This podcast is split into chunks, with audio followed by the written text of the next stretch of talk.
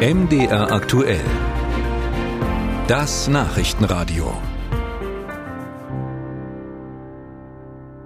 Die Volkskammer erklärt den Beitritt der DDR zum Geltungsbereich des Grundgesetzes der Bundesrepublik Deutschland gemäß Artikel 23 des Grundgesetzes mit der Wirkung vom 3. Oktober 1990.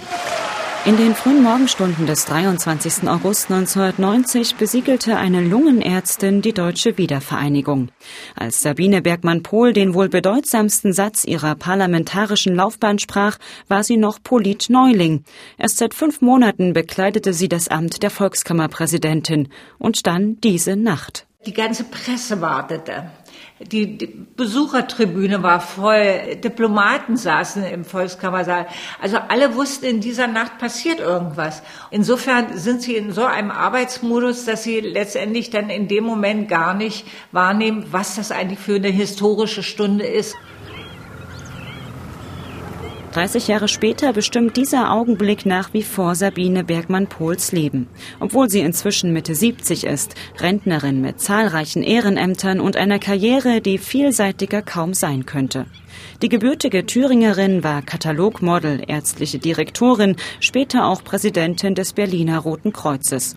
Trotzdem empfängt sie auf ihrem Seegrundstück südlich von Berlin seit Wochen Journalisten und erzählt vom Ende der DDR, dem Weg hin zur Einheit, ihrem halben Jahr als Oberhaupt eines untergehenden Landes. Sehr sachlich, als wäre sie noch immer Staatschefin. Also für mich war das eine sehr prägende Zeit, weil es hatte sich ja für uns alles verändert. Weil wenn Sie von heute auf morgen ohne parlamentarische Vorerfahrung die zwei höchsten Staatsämter geworfen werden, also muss ich sagen, dann ist das so eine Herausforderung, dann denkt man auch gar nicht darüber nach mehr, dass man eben diese Verantwortung hat. Man arbeitet einfach und macht Learning by Doing. Kaum ein Arbeitstag habe damals vor Mitternacht geendet, erzählt die Christdemokratin, die eigentlich nie in die Politik wollte.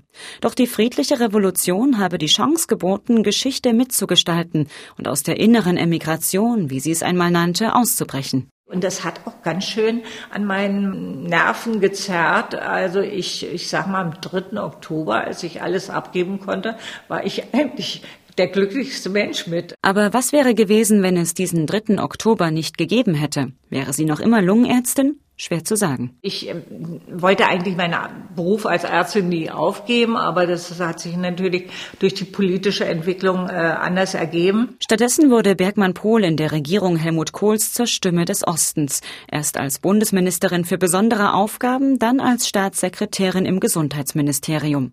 Und auch nach ihrem Ausscheiden aus dem Bundestag 2002 ließ das Thema Wiedervereinigung sie nicht los. Auch manchmal wünschte ich mir, dass die Leute mich auch fragen, was hast du denn nach deiner politischen äh, Arbeit gemacht? Und ich habe in der Corona-Zeit zu meinem Mann gesagt, du, ich kann das erste Mal mein Rentnerdasein genießen, weil ich keine Vorträge mehr vorbereiten musste, keine Anfragen mehr beantworten musste. Das fand ich auch sehr schön. Nun, zum 30. Jahrestag der Einheit, sieht Bergmann-Pohl ihre Aufgabe als erfüllt an. Dann lächelt sie und sagt, es sei an der Zeit, das Leben zu genießen.